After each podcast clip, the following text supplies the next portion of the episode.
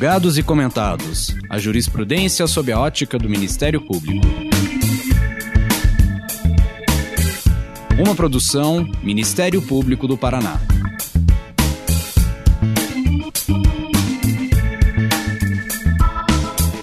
Olá, estamos começando mais um episódio de Julgados e Comentados.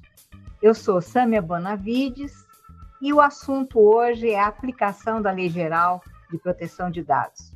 Para tanto, contamos com a participação do Danilo Doneda, professor de Direito do IDP e membro do Conselho Nacional de Proteção de Dados e Privacidade.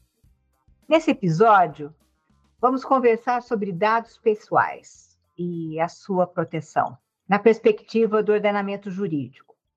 O que envolve, então, a compreensão de ser um direito fundamental protegido constitucionalmente, e também de sabermos por que é um direito fundamental, com disposições legais da Lei Geral de Proteção de Dados que esclarecem como deve ocorrer essa proteção.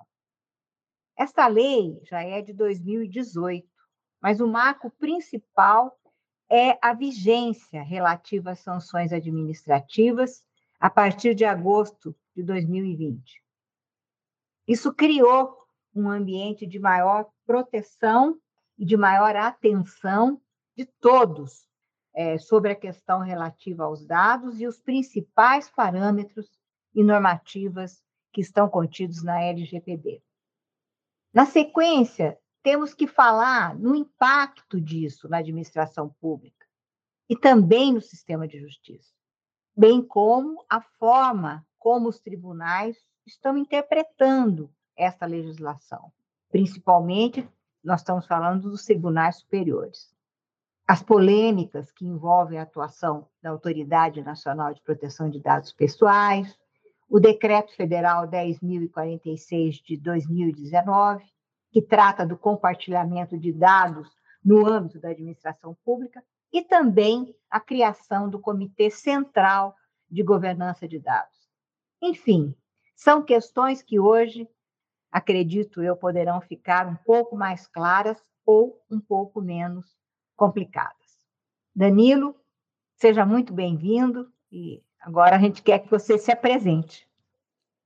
Muito obrigado, doutora Sâmia. Antes de tudo, agradeço o convite para participar do podcast da Escola Superior do Ministério Público do Paraná, na sua apresentação também com o doutor Murilo Salles de Silva. Eu sou Danilo Doneda, eu sou formado em Direito pela UFPR, doutor em Direito pela UERJ, trabalho com proteção de dados, um tempo até um pouco inaudito para um brasileiro, há mais de 20 anos, porque eu comecei a trabalhar com o tema contigo no exterior, né? período eu passei estudando, trabalhando um pouco no exterior, e ao voltar ao Brasil, passei seis anos trabalhando no Ministério da Justiça, que foi onde eu coordenei a redação justamente do anteprojeto de lei que depois veio a ser enviado para o Congresso e, e, hoje é a LGPD. Hoje eu sou advogado, sou professor no IDP e, como foi mencionado, membro do Conselho Nacional de Proteção de Dados. Muito obrigada. E também vai participar dessa conversa o promotor de justiça Murilo César Soares e Silva. Seja muito bem-vindo, Murilo, e por favor, se apresente. Muito obrigado, doutora Sâmia, por essa oportunidade. Cumprimentar aqui também o Daniel Doneda. Uh, eu sou Murilo César Soares e Silva, sou promotor de justiça no Ministério Público do Estado do Paraná. Atualmente desempenho minhas funções na Subprocuradoria de Justiça para Assuntos de Planejamento Institucional, integrando o núcleo de assessoramento da Subplan. Bom, então vamos para o nosso assunto, né?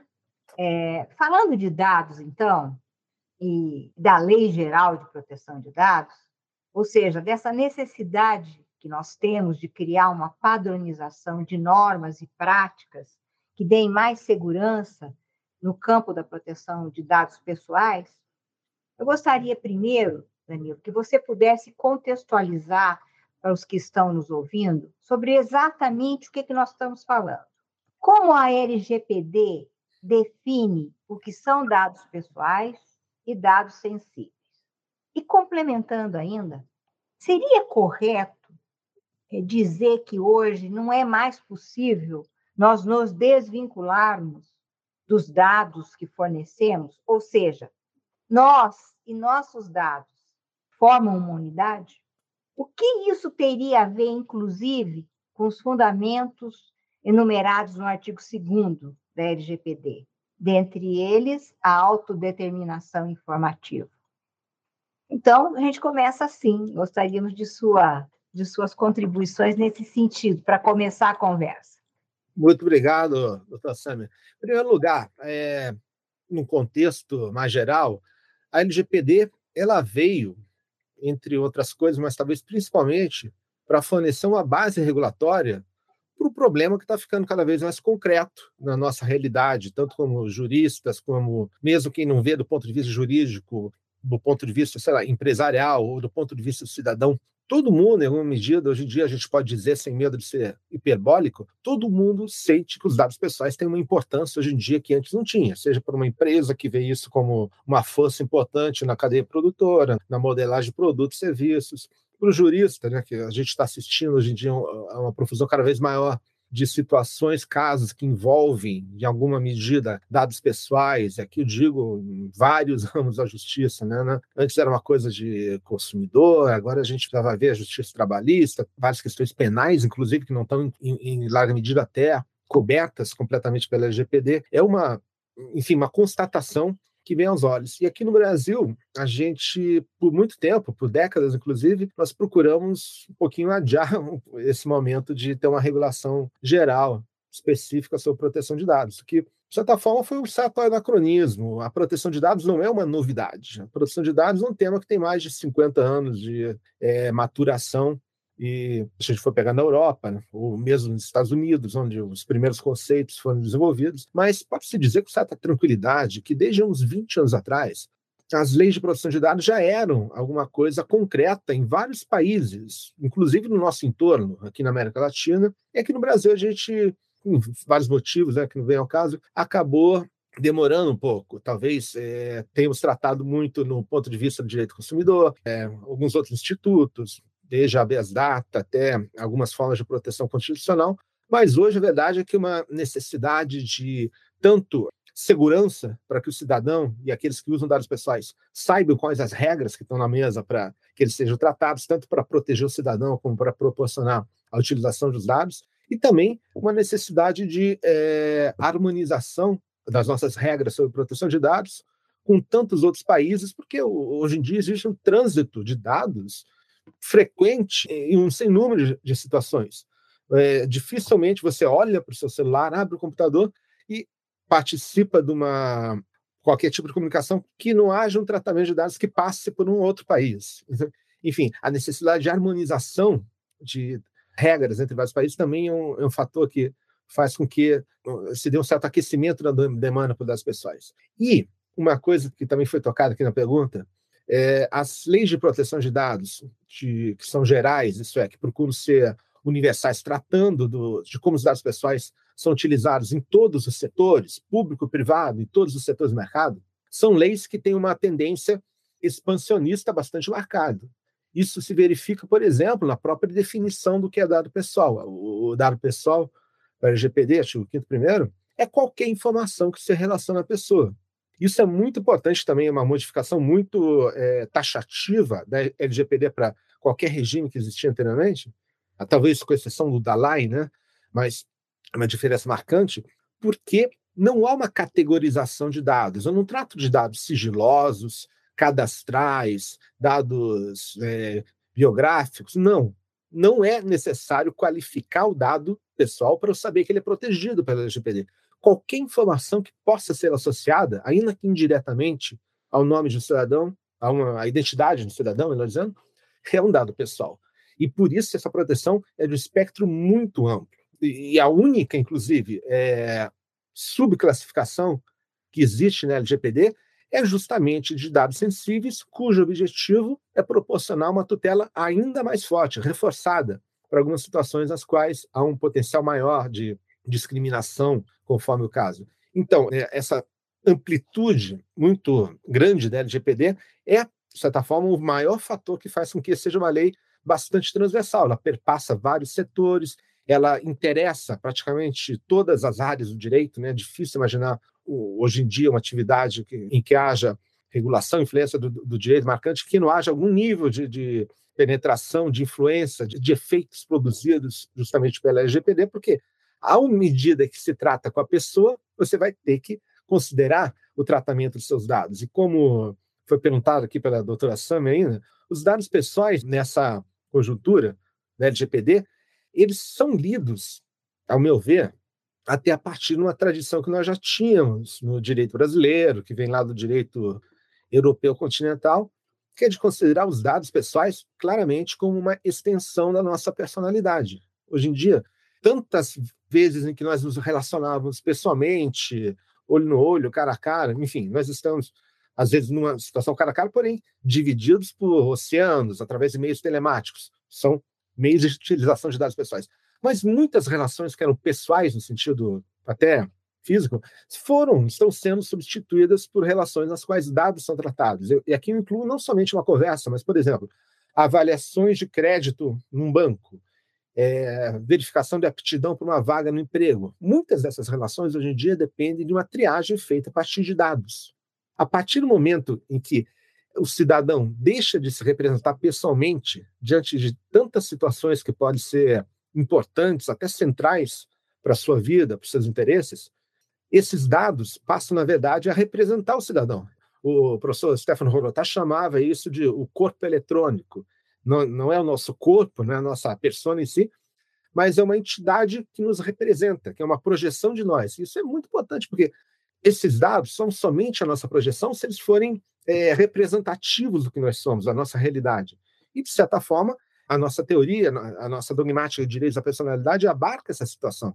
Ela considera, sim, que nós podemos ser representados com os dados e o que eventualmente puder ser feito com os dados, que seja é, se configure como um abuso, um uso indevido, pode se caracterizar como um dano que acomete a própria pessoa. E aí entra, por exemplo, a própria LGPD toca no tema do livre desenvolvimento da personalidade, até com um fundamento na autodeterminação informativa, fazendo referência direta a, a noções que são muito vizinhas, até diretamente relacionadas aos direitos da personalidade. E veja bem, a lei de proteção de dados, ela tem como objetivo, como fundamento, até por ser um direito fundamental a proteção de dados, não propriamente a proteção dos dados em si, né?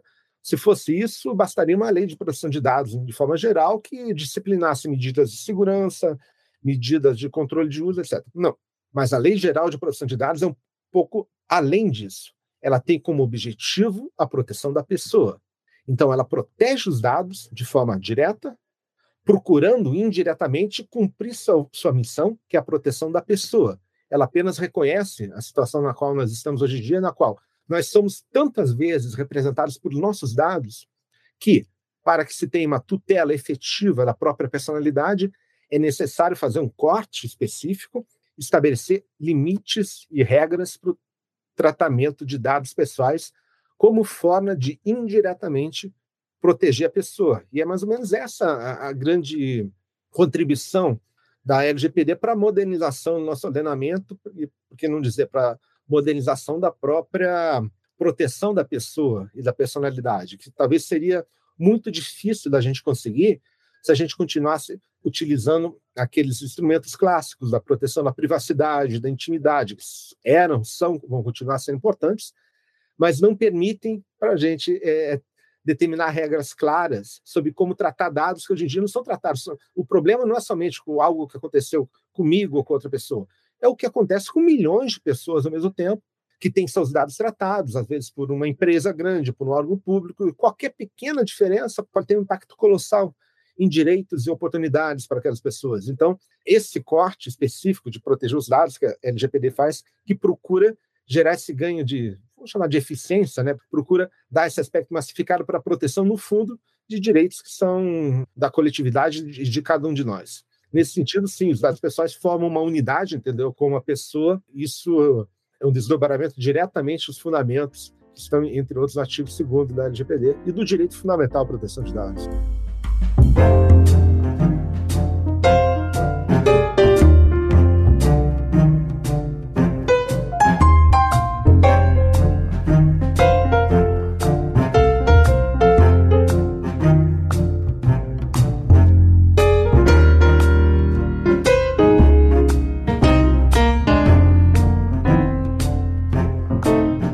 Danilo, você deixou muito claro que a LGPD não se aplica apenas às empresas é, que tratam dados de consumidores, por exemplo, mas a todos que acessam dados pessoais, inclusive os integrantes do sistema de justiça. Isso cria um senso de urgência, traz a preocupação a todos que atuam com direito, seja em unidades do sistema de justiça ou na administração de órgãos e entidades dessa natureza, por exemplo, a promotora, o promotor em seu gabinete, a juíza, o juiz em sua vara judicial, a advogado, o advogado em seu escritório, até as cúpulas das instituições públicas do, do sistema de justiça, de se adequar à proteção de dados pessoais. E, diferentemente das grandes empresas privadas, é, que têm maior liberdade, maior condição econômica de contratar consultoria especializada, de criar com facilidade setores exclusivamente dedicados a essa temática, por vezes esses atores do sistema de justiça eles possuem dificuldades até de compreensão do, do que se espera deles. Murilo, eu acho que nesse ponto dá para a gente fazer uma complementação. Nós poderíamos aqui também, eu acho, traçar um paralelo com as dificuldades enfrentadas pelas entidades públicas para a aplicação da lei de acesso à informação. Só desculpa a interrupção aí. Perfeito, perfeito, doutora Sami. Seria, seria bom, então, ouvirmos o Danilo, né, é, justamente nesse sentido. Uh, se há alguma orientação geral que esclareça o que, que se espera da organização interna do, do, sistema de justiça na proteção dos dados pessoais que tratam, né? Como a promotora ou promotor no seu gabinete, a juíza ou juiz em sua vara judicial, a jovem advogada ou jovem advogado começando a atuar lá no seu escritório, né, que nos ouvem aqui no podcast, e claro, as instituições do sistema de justiça de forma geral poderiam dar os primeiros passos para garantir que os dados pessoais que tratam em suas atuações funcionais e em seus ambientes sejam de fato protegidos.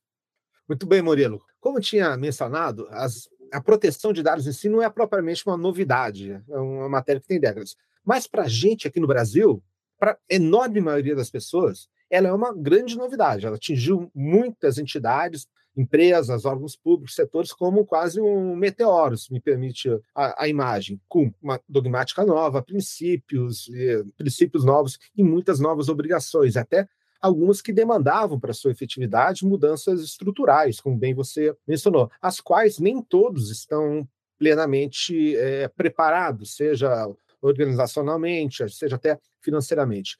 Há uma diferença, claro, entre a aplicação da LGPD no setor público e privado. A própria LGPD é, reconhece isso quando, nos artigos 23 em diante, estabelece regras específicas para o setor público, né, reconhecendo o interesse público, inclusive no tratamento de dados, em muitas ocasiões. Porém, é, para o setor público no Brasil, desde antes até da promulgação da LGPD, sempre houve uma dificuldade um pouco maior de absorver essa mudança. E aqui, somente como um palpite, não, não tenho propriamente uma uma visão final sobre isso, mas pelo que eu sempre observei, é verificado que no Brasil nós tivemos, nas últimas décadas, uma corrida muito forte no sentido a melhoria e ganhos de eficiência na administração pública, tanto no sistema judiciário quanto no executivo, várias áreas, no legislativo também, através da é, automação, através do, da utilização de sistemas de processamento de dados. O Brasil, inclusive, se tornou é, líder e algumas matérias em políticas públicas, até mesmo a automação bancária, o Brasil é um dos países líderes do mundo, em parte também, talvez um pouco baseado no sucesso em integração regional que em algumas instâncias foi conseguido através da automação de muitos serviços. Então, isso criou uma cultura muito forte e importante, e inclusive completamente valiosa até, de valorizar a utilização de dados no setor público. Isso nós temos no sistema de justiça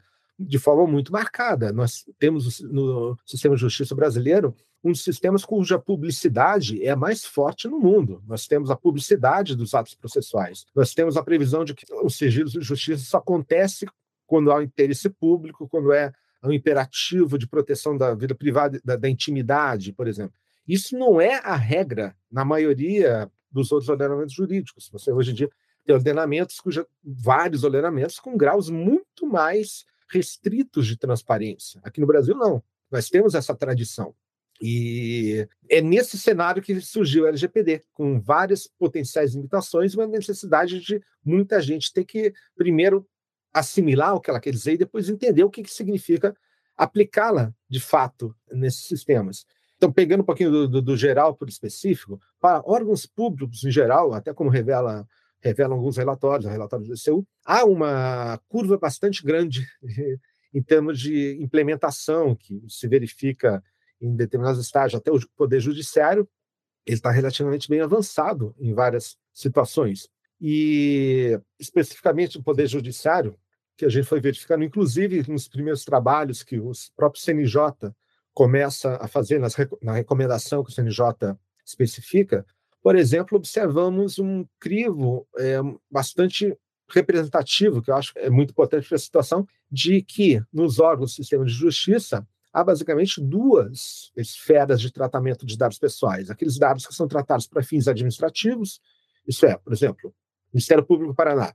É um, sim, é um Ministério Público, mas é uma organização como tantas outras que emprega pessoas, tem fornecedores, faz controle de visitas ao seu prédio, muito provavelmente, enfim, faz coisas cujo tratamento de dados utiliza, falando de uma forma geral, os mesmos parâmetros que utilizaria até uma empresa. São dados utilizados para fins administrativos organizacionais. E esses dados, muito provavelmente, isso o CNJ já observava, eles não, é, a princípio, não têm uma natureza específica que eh, diferencia o seu tratamento dos tratamentos de dados feitos por outros órgãos públicos. Né? Não vou misturar com empresa, que aqui pode ter algumas diferenças. Mas agora, dentro do sistema de justiça, você vai ter os dados processuais, esses sim que são talvez um desafio mais difícil da gente escalonar, porque estamos hoje convivendo com mensagens de que muitas vezes nos parecem de duplo sentido, algumas no sentido da publicidade, algumas no sentido da, de uma determinada restrição, e muito provavelmente vamos continuar um tempo com isso, porque a discussão ainda persiste num plano um pouquinho dogmático conceitual do que, que se verifica. Aqui nós temos já algumas tendências, eu já observei tendências no sentido de, por exemplo, restringir alguns elementos da transparência processual, algumas tendências no sentido de estabelecer limites ao acesso é, a determinados documentos processuais que, enfim, por enquanto, não estão num certo nível de, vamos dizer, insegurança, porque não houve uma definição minudente do CNJ sobre é, como tratar e como caracterizar esses determinados pontos. Há, umas, há, claro, algumas ações específicas de tribunais e de órgãos do sistema de justiça do Brasil todo. Eu, pessoalmente, isso aqui conta uma opinião que, de quem está tá observando a situação agora, eu acredito que é importante levar em conta alguns fatores. O primeiro, a proteção de dados pessoais, ela nunca foi sinônimo de sigilo nem de segredo.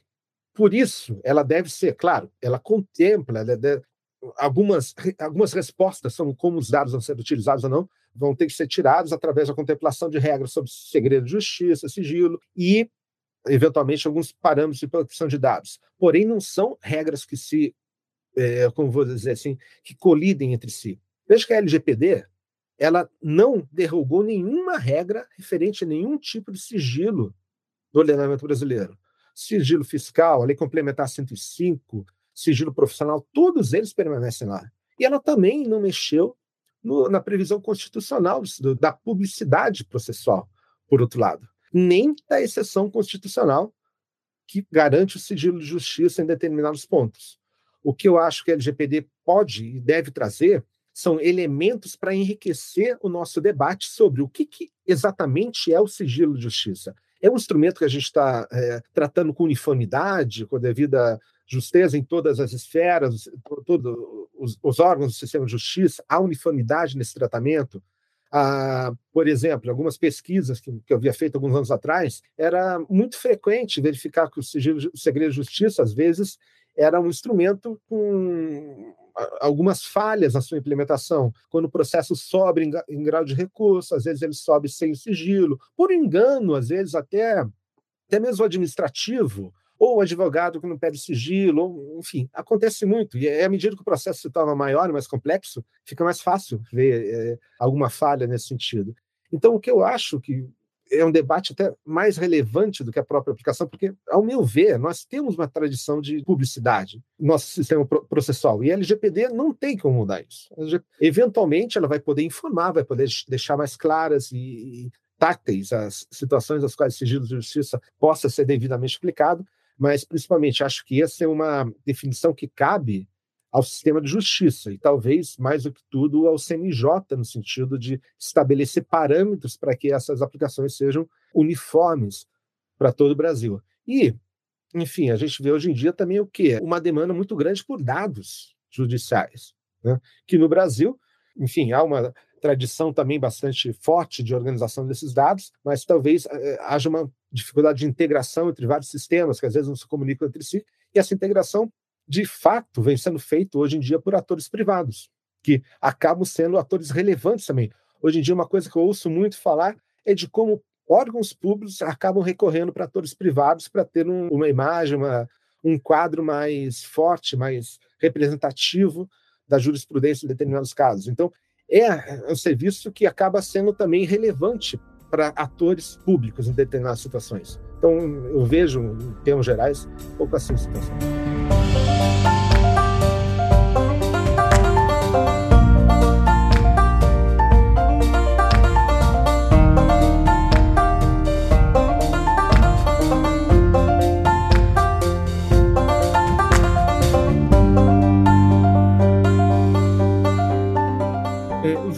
né, nessa linha da, da, novidade, de uma reformulação, uma renovação da construção jurisprudencial a respeito desse assunto. Em 2021, o Centro de Direito, Internet e Sociedade do, do IDP, coordenado por você, Danilo, uhum. em parceria com, com o portal Jus Brasil, publicou o levantamento Painel LGPD nos tribunais, no qual vocês coletaram as mais importantes decisões judiciais do país que abordaram a questão da Lei Geral de Proteção de Dados observamos um destaque em especial para questões como a limitação do tratamento de dados pelo poder público, a cessação do tratamento de dados realizados sem base legal, tratamento de dados na investigação criminal e pedidos relacionados à produção de provas, bem como solicitações de danos morais decorrentes de vazamentos ou uso indevido de dados pessoais. Como você avalia os resultados da pesquisa e o tratamento dado pelo Poder Judiciário à aplicação da, da nova normativa da LGPD? Bom, primeiro, esse essa pesquisa que a gente fez, gente soltou no ano passado, ela está prestes a ser é, reeditada. É uma pesquisa contínua. A gente prevê em novembro ou dezembro lançar a nova, a nova versão da pesquisa, já com cerca de, assim por alto, 1.500, 1.600 decisões a mais, além daquelas colocadas. É, sinceramente, a gente começou a pesquisa sem ter uma ideia muito clara. Né? É, um dos motivos da gente fazer a pesquisa foi curiosidade em, em se ter uma, um, um perfil de como o judiciário estava observando, e não só o judiciário, como as demandas estavam sendo apresentadas ao judiciário nessa primeira, vamos chamar assim, de onda da LGPD, que era muito importante, porque além de que, é, até hoje, o cidadão não pode contar com a, a uma autoridade pública que tem a responsabilidade de zelar pela aplicação da LGPD, mas ela ainda não iniciou o processo sancionatório. Então, hoje em dia, a rigor, é somente ao judiciário que o cidadão pode recorrer caso haja algum problema em relação ao tratamento de seus dados, a não ser em algumas situações em que a NPD já trata a nível regulatório ou de. Mas para problemas específicos, é o judiciário, não é o maior, mas é, é o único desembocador. Além, talvez, eventualmente, se a gente pudesse citar também o Sistema Brasileiro de Defesa do Consumidor, que, é, inclusive, ele compartilha com a NPD a possibilidade de receber demandas. E essa é outra coisa que a gente vai ter que verificar futuramente como que o SNDC está agindo a esse respeito. E nesse primeiro momento, né, Murilo, nessa primeira onda do, de decisões referentes à LGPD, a gente tratou muito de, enfim, temas que a gente, com o tempo, foi verificando que tinham a ver com uma fase de primeiro contato com a lei. Eram muitas discussões que derivavam, que redundavam em discussões conceituais, de definição de limites, de parâmetros. Por exemplo, a base legal. As bases legais, né, no artigo 7 da lei, são todo tratamento de dados tem que ter uma base legal, mas nós não temos no Brasil nenhum documento regulatório com especificações, com detalhamento de como isso é feito. E olha, hoje em dia, em países que têm leis de proteção de dados já há mais tempo, há décadas, além de você ter a lei, é muito comum, para não dizer sempre, você tem documentos que explicam, que dão orientações sobre isso. Por exemplo, para o poder público não interessa muito a base legal do legítimo interesse, a não ser na hora de verificar outros casos. Mas o legítimo interesse é muito importante para o setor privado. Em alguns países em que fazem estatísticas, 80% dos tratamentos são feitos com a base legal do legítimo interesse. E é uma base legal que não é concreta, é uma cláusula que deve ser aplicada a cada situação com a concretude de cada situação, sem que ela tenha seus parâmetros pré-definidos. É necessário fazer uma ponderação de direitos para verificar sua validade ou não. E para isso, vários países têm é, guidelines, têm é, parâmetros para isso. Nós não temos. Esses problemas vão na, naturalmente desembocar no judiciário numa primeira toada. E o judiciário, por sua vez, também não tem parâmetros para isso. Ele vai ter que formar. É uma dificuldade é, bastante grande nesse sentido. E outro, outra questão que a gente foi que foi bem colocada, que limitações do poder público, que tem a ver justamente com uma tradição, aquela que eu falei anteriormente, já bastante incutida no poder público brasileiro, em algumas instâncias, de utilizar tantos dados quanto forem possíveis, quanto for necessário, para uma determinada situação, sem se preocupar com possíveis utilizações hum, indevidas, vazamentos, etc. No primeiro momento, há anos atrás, era difícil tratar dados. Você tinha poucos tratamentos, eram caros. Não... Hoje em dia, com a internet, é muito mais fácil, só que o problema é que o mau uso de dados é um risco cada vez maior também. E mesmo o poder público, quando usa dados pessoais, ele não, não é mais como há 10 anos atrás, que havia poucas chances de algo dar errado se você não tomar os devidos cuidados, é muito provável que alguma coisa dê errado, seja um vazamento, seja pessoas no, inter, no interior de uma organização que usem de acesso privilegiado para finalidades, enfim, indevidas. Tudo isso são fatores que podem gerar desconfiança no setor público, se, se forem é, continuados. Então, LGPD, infelizmente, ela é um, um remédio necessário numa situação em que os dados pessoais são muito mais hum, facilmente acessíveis. A LGPD não vem para impedir que os dados pessoais sejam tratados. Né, pelo contrário, ela veio, de certa forma, para estabelecer limites e condições para que a gente possa continuar confiando nesse tratamento de, de dados pessoais.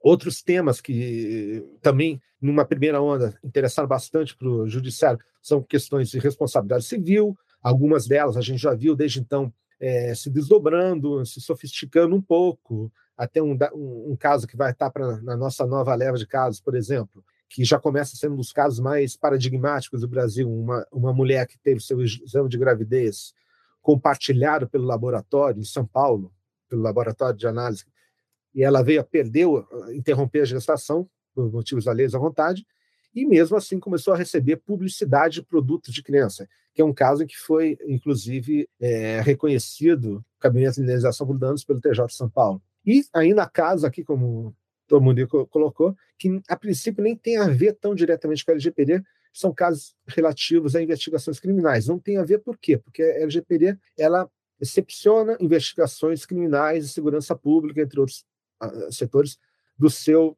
campo de aplicação. Porém, especifica que é, nesses casos pode haver aplicação de princípios, direitos da LGPD e que vai se redigir uma norma específica para isso que, aliás, já foi redigida. Existe um anteprojeto de lei sobre proteção de dados para segurança pública e investigações criminais que foi entregue ao presidente da Câmara dos Deputados no ano 2000 e, eventualmente, possa vir a tramitar uma próxima legislatura, não se sabe. E o que a gente observa hoje em dia é uma demanda também crescente para que haja segurança nesse tipo de, de, de, utilização de dados. Por exemplo, vemos no, no, no STJ, tá? É, já já entrou em pauta, ainda não foi julgado, aquela situação do, dos casos do, de utilização de dados de geolocalização no Google, no caso do assassinato da, da Marielle Franco, por exemplo. Enfim, enquanto esses casos não forem regrados, você vai ter que chamar o Supremo para várias situações. E o Supremo não pode estar aí para tudo, você vai ter que ter algum tipo de, de, de delimitação prévia, porque a demanda existe, né? E, enfim, esses outros pontos foram observados. Espero que a gente tenha mais material para discutir ainda com a próxima pesquisa. E, e você acha, Danilo, você, aliás, você identificou, vocês identificaram nessa pesquisa algum julgado que valeria a pena destacar, falar, olha, isso daqui é uma coisa importantíssima, estabelecendo algum, alguma interpretação que seja muito importante para a Lei Geral de Proteção de Dados, por exemplo? Ótimo. Sabe que nesse momento a gente está com um grupo de pesquisadores, eu nem estou com acesso direto ao material todo, e uma das coisas que a gente vai provavelmente fazer esse ano é uma seleção não dos melhores, né? Quem a gente vai dizer quem é o melhor julgado ou não, né? Isso, inclusive, o CNJ faz em outras áreas, né? mas os mais influentes, os mais é, relevantes para determinadas áreas. Não posso dar spoiler agora, porque a gente nem tem ainda essa lista, mas algumas coisas, claro, me chamam muita atenção. Talvez o primeiro até tenha sido um que até espontaneamente eu citei agora há pouco, esse laboratório, porque aqui me parece que já é uma utilização, me pareceu madura da LGPD. A gente não está discutindo conceitos, a gente verificou uma situação na qual há um, um flagrante desrespeito a uma pessoa que ocorreu por conta do tratamento de dados. E é aqui que a gente verifica a típica situação na qual a proteção de dados faz sentido. Isso é, sem a proteção de dados, você pudesse até chegar numa solução, mas ia ser difícil criar uma regra pela qual outros laboratórios não poderiam utilizar para fins secundários, para publicidade, uma informação tão relevante e sensível como o resultado de, de uma pesquisa, de, de, uma análise de gravidez. Você tem, tem outros também, até, a gente tinha mencionado, recente, o recente julgamento da DI 6649 pelo STF, que, inclusive, contemplando a constitucionalidade do decreto 10.046, que justamente me pareceu relevantíssimo, porque estabeleceu é, de uma vez por todas, a necessidade de que o poder público, sim, absolva os princípios e regras da LGPD de forma plena, porque o decreto 10.046, a forma como ele foi proposto em 2019, ele funcionava na prática como uma espécie de saída tangencial para vários órgãos para não observarem a LGPD e se aterem somente aos seus próprios critérios do decreto para o tratamento de dados. E o decreto era construído em torno da dicotomia sigiloso e público. Só que essa dicotomia a LGPD não reconhece, porque ela não parte da noção que os dados são ou privados ou públicos. Ela parte da noção de que todo dado é importante e que pode haver alguma esfera de proteção, limitação ao seu uso, ainda que o dado seja público, se isso for demandado pelo, por uma situação específica. Então, o, o recente julgamento da ADM 6649 me parece também esclarecedor, mesmo porque em alguns votos, principalmente do, do ministro Gilmar Mendes, que aliás acho que o único que foi publicado até agora, mas o relator, é, foi muito importante porque, além disso, ele estabeleceu vários parâmetros para sua implementação.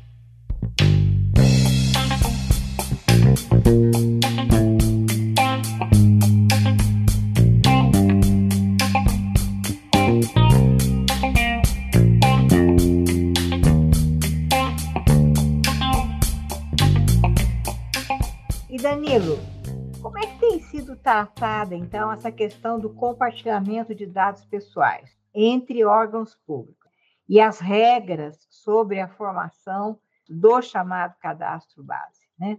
E uma coisa que eu gostaria de dizer, você não acha que nesta questão relativa à governança de dados, a própria sociedade civil deveria ter uma participação, porque esse compartilhamento de responsabilidades, a sociedade civil participando também, poderia eventualmente dar um pouco mais de empoderamento, podia eventualmente reforçar a cultura, no sentido das pessoas compreenderem a importância disso, né? de cuidar também dos seus dados, porque hoje, praticamente, a gente vai fazer uma busca na internet, aceita tudo para ser mais rápido. Né? E, e, e nós é, temos que ter essa noção que terceiros, é, cheios de tantas intenções, podem ter acesso a isso. Sim, doutora Sam. Primeiro, em relação ao compartilhamento de dados por órgãos do poder público. Como mencionava, a nossa tradição no Brasil é de, primeiro, tentar resolver os problemas, e está certo. Isso muitas vezes implica na necessidade de acesso a mais dados. E o que o decreto 10.046 veio procurar resolver, que na verdade ele já, em vários pontos, já já estavam previstos por um decreto anterior, 9789, se não me engano, é, uma forma geral, desburocratizar o compartilhamento de dados entre órgãos do poder público. Isso é, diminuir os requisitos de, de formulação de convênios, acordos de cooperação para que dados fossem, tá, bancos de dados fossem conectados, dados fossem compartilhados. Muito bem. O acesso a dados é um imperativo para a gestão pública moderna. É necessário, é útil, é, é deve ser incentivado. Agora, esses dois decretos fizeram essa simplificação, praticamente cortando não somente aquilo que a gente poderia entender como burocracia, mas mecanismos de proteção. E na prática, eles não surtiram seus efeitos. Por quê? Porque os bancos de dados, independente do decreto existir ou não, eles são responsabilidade de algum gestor público. E o gestor público responde legalmente. Claro, ele pode responder legalmente por uma má utilização, malversação dos dados que estão sob seu poder. Então, o que ocorria na prática, muitas vezes, é que esses decretos, apesar de terem sido feitos com essa justificativa, aliás, razoável, né, com, essa, com boas intenções, ele não surtiu seu efeito por duas coisas, inclusive. Primeiro, ele não gerou o efeito de é, aumentar, facilitar tanto o compartilhamento de dados na prática.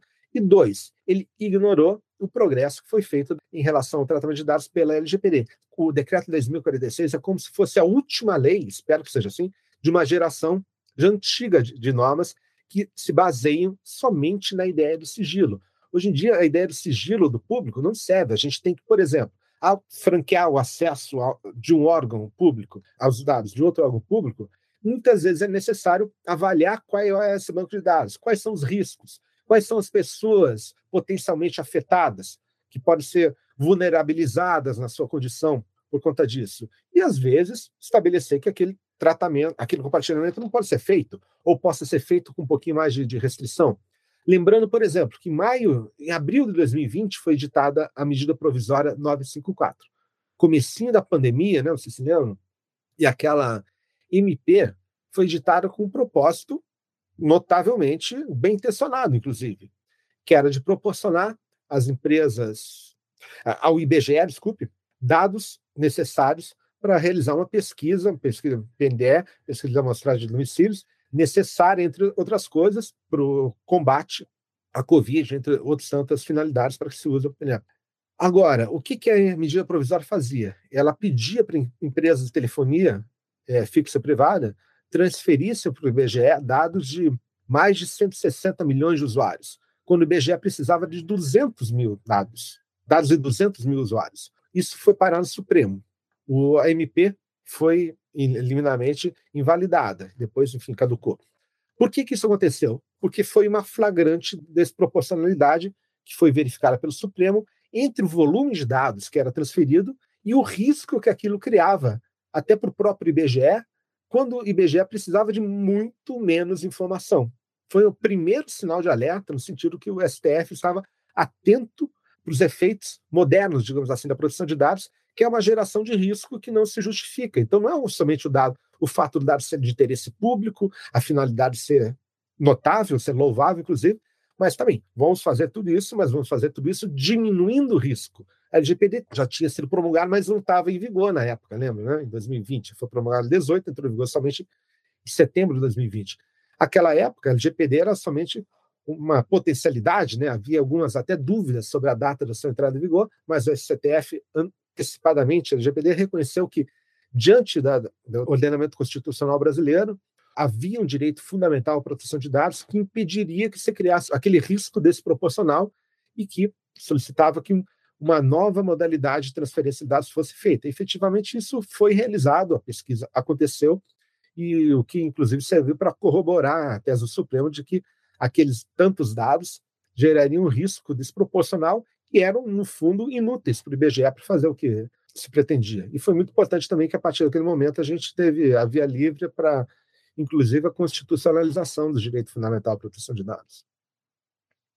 É, nessa perspectiva, né, é, é, junto com o cadastro base, criado em 2019 pelo decreto é, federal, foi formalizada também a criação do chamado Comitê Central de Governança de Dados, uma entidade para orientar e dar diretrizes para categorização de compartilhamento amplo, restrito e específico referente à proteção de dados pessoais. É, como você avalia o papel desse comitê, inclusive em relação às estruturas uh, criadas pela LGPD? Ótimo, Murilo. Até ia falar disso, acabei tocando em outros assuntos, acabei não respondendo. Primeiro, um dos pontos que até foi bastante criticado, até pela própria, na própria ação que o Conselho Federal da OAB, que eu subscrevi, propôs contra o decreto 10.046, foi justamente em relação ao cadastro base do cidadão. Que, enfim, ao meu ver, o cadastro base do cidadão não é um problema em si, não é um problema em relação à sua existência, não é um problema, e pode ser muito bem o elemento principal de uma política pública razoável em termos de produção de dados que facilite acesso a dados, a interoperabilidade entre dados para vários órgãos públicos, para vários serviços sociais, inclusive. E hoje em dia a gente pode mais conceber que serviço que serviços de assistência social sejam feitos sem que haja um pouco mais de conhecimento até dos seus beneficiados. A gente vem assistindo, inclusive, nos últimos anos, algumas dificuldades e muitos benefícios sendo concedidos a pessoas que, enfim, não teriam propriamente necessidade, ou, enfim, há vários problemas que poderiam ser sanados com cadastro como esse é, operante e de qualidade. Agora, um cadastro base cidadão operativo de qualidade depende também de que ele absorva regras de proteção de dados, que seu funcionamento seja transparente, que seja transparente para o cidadão quem usa os seus dados, para quê, que o cidadão possa corrigir seus dados se eles forem errados, que haja proteção de dados. E proteção de dados, relembrando, não é somente e nem é majoritariamente impedir que o dado seja usado, é trazer transparência e segurança e confiança sobre como esses dados são utilizados. E um dos elementos que claramente faltava é, entre outros, que eram, enfim, talvez um, vários pontos fracos do decreto 2046, era que o próprio Comitê Central de Governança, que foi instituído, tinha o um perfil, tem um perfil majoritariamente tecnocrático. Você não tem representantes da sociedade civil, você não tem representantes, inclusive até não haveria problema você ter representantes do setor privado, porque não é um problema você ter algum tipo de acesso. Inclusive, algumas propostas anteriores previam esse tipo de acesso. Mas isso tem que ser discutido pela sociedade, você tem que ter representantes que possam abrir a boca quando houver, que sirvam, inclusive, caixa de ressonância, para que alguns problemas sejam é, verificados e equalizados antes de serem operativizados. Então, essa velocidade que nós temos aqui no Brasil no setor público de se dirigir somente pelo vetor da eficácia, de um ponto de vista tecnocrático, vem, no fundo, ao meu ver, é, dificultando a própria implementação de mecanismos e políticas públicas que vão é, facilitar e melhorar a utilização de dados pelo gestor público, à medida de que essa tendência meramente tecnocrática, inclusive pela composição meramente técnica, digamos assim, do comitê, ela não cria as salvaguardas necessárias. Você tem a LGPD, cujo entendimento vai se sofisticando. Você tem o STF, que já se demonstrou, inclusive, um fiel guardião do direito fundamental à proteção de dados, em várias ocasiões. Você tem dificuldades que vão acontecer se não houver uma equalização desses parâmetros, inclusive com a necessidade de recomposição desse comitê. Inclusive, esse foi um dos pontos que foi mais discutido e tratado na discussão que os ministros tiveram no julgamento da DI 6649, justamente em relação à composição do Comitê Central.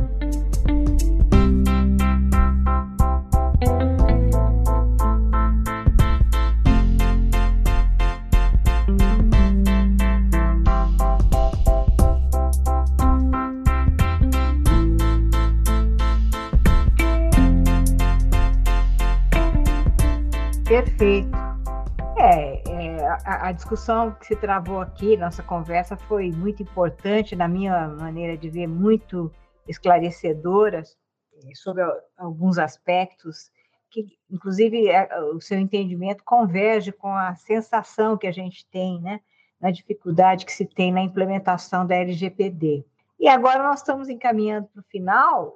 Eu queria deixar aí aberto, se você também tiver alguma coisa, Murilo, mas eu só deixaria assim, um espaço aberto para você complementar, se você acha que tem algo relevante ainda que você possa falar sobre a LGPD, sobre a LGPD e o contato dela né, com a Lei de Acesso à Informação. É, se você achar que tem mais algum aspecto importante para você deixar aí como um recado final nesse nosso podcast, eu te agradeço desde já. Obrigado, doutora Sam. Então, muito rapidamente, já que a senhora provocou em relação à questão da LAI, você veja que a LAI ela foi, bom, ela foi um dos primeiros marcos da modernização do nosso ordenamento em relação ao tratamento responsável do problema da informação. Em 2011, a LAI regulamentou o princípio da transparência na administração pública brasileira, proporcionando vários direitos ao cidadão. Só que, quando ela foi, é, quando ela entrou em vigor, não havia uma lei de proteção de dados. Você tinha um anteprojeto num momento ainda muito é, é, preliminar de formulação. Então, a LAI ela teve que criar sua própria micro lei de proteção de dados, lá no artigo 31, que ela é, ao meu ver, bastante é, aderente à LGPD. Inclusive, o conceito de dado pessoal ele está no nosso ordenamento a partir, primeiramente, da LAI. Ela chama de informação pessoal, mas o conceito é o mesmo. Né? Dado referente à pessoa identificada ou identificável. Por que, que a LAI teve que ter um microsistema de proteção de dados? Porque as matérias de transparência, acesso à informação e proteção de dados, elas não vivem jamais isoladas, elas são complementares. Não existe transparência completa em nenhum país do mundo, até na Escandinávia, onde o imposto de renda é público, você tem outras esferas, isso depende, claro, da sociedade, da, da vida social, que são bastante privadas. Isso há uma interpenetração que cada sociedade coloca. Em uma sociedade, por exemplo, salários de servidores públicos. Não um problema abstrato, um problema que depende de soluções que cada sociedade dá. Para a gente, a gente tem uma, outros países têm outra, mas isso vai ter que estar refletido nessa interpenetração entre acesso à informação, transparência e proteção de dados. Um não vive sem a outra. Eu acredito que a LGPD potencialmente tem muito a trazer e a melhorar isso. A própria CGU sempre foi dessa opinião, o corpo técnico, no sentido de que, com a LGPD, eles vêm tendo uma facilidade muito maior de qualificar e justificar algumas decisões sobre fornecimento ou não de dados pessoais a partir de pedidos baseados na LAI. Né? Porque a LAI, inclusive, ela não tinha como ser tão detalhada. E se você for dar uma olhada, a LAI, em alguns pontos, ela é mais protetiva até do que a LGPD. A LAI diz, por exemplo, que para pesquisas científicas, somente o órgão público somente pode fornecer dados anonimizados. A LGPD diz que os dados podem ser pessoais, desde que seja necessário que sejam dados pessoais. Para você ver como não é tão fácil assim a gente determinar é, um antagonismo. Não é possível hoje em dia a gente viver sem que a gente tenha que fazer as contas com isso. Dito isso, eu imagino que haja hoje em dia alguns indícios de que o que é natural no, nos primeiros anos de aplicação de uma lei, de utilização um pouco instrumental até da LGPD, no sentido de proporcionar argumentos para restrição de acesso à informação, por ser a princípio de informação pessoal, quando, na verdade, muita informação pessoal é de interesse público. Não é o fato da informação ser pessoal que garanta necessariamente que se aplique a regra do famoso sigilo, que muitas vezes a imprensa hoje em dia tem que falar que nem é sigilo. A lei tem uma regra pela qual a informação pessoal somente pode ser conhecida do público a partir de 100 anos da sua produção, mas isso não é uma modalidade de sigilo. Isso é um direito do cidadão que pode ser verificado como é, factível ou não de acordo com as circunstâncias de um determinado dado concreto. Não é um ato administrativo que reconhece ou não esse direito. Então, eu acho que ainda faltam alguns pontos importantes da compatibilização, até no discurso jurídico e público sobre essas duas leis, mas que, enfim, é, não pensemos também que no Brasil a gente é o primeiro país que sofre com isso. Você tem vários outros países que sofreram bastante até chegar numa equalização. Alguns países, por exemplo, Argentina, Reino Unido, tem uma autoridade só para proteção de dados e acesso à informação, até para facilitar esse tipo de encaixe das doutrinas. Mas, enfim, isso não é nenhuma surpresa que não haveria algum tipo de, de situações como essa, vão haver outras, e faz parte, é uma lei nova e que está sendo utilizada com, enfim, em grande escala por uma sociedade complexa como a nossa é natural.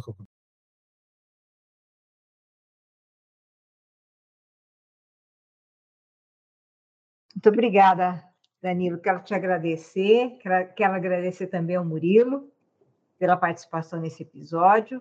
É, acho que a, a conversa, a, para além de ser importante, ela é uma conversa é, que nós precisamos ter né, nessa nossa contemporaneidade, pelos motivos todos que foram muito bem ressaltados por você, Danilo.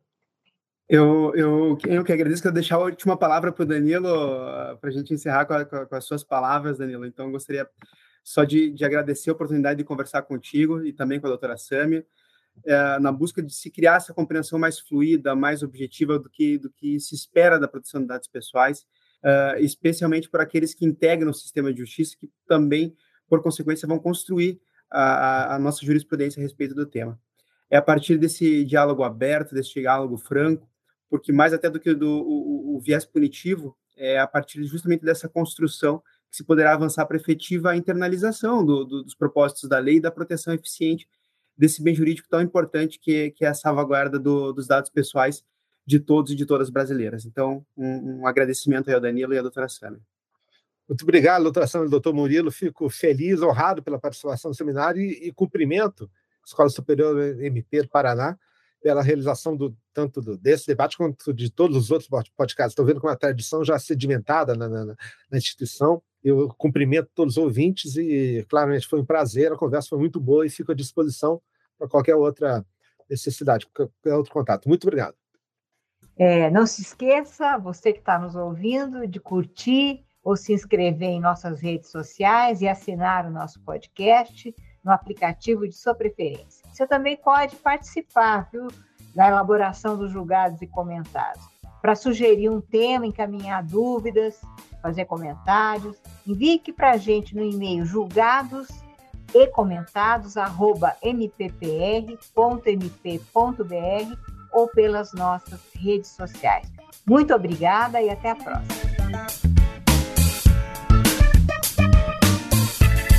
Uma produção Ministério Público do Paraná.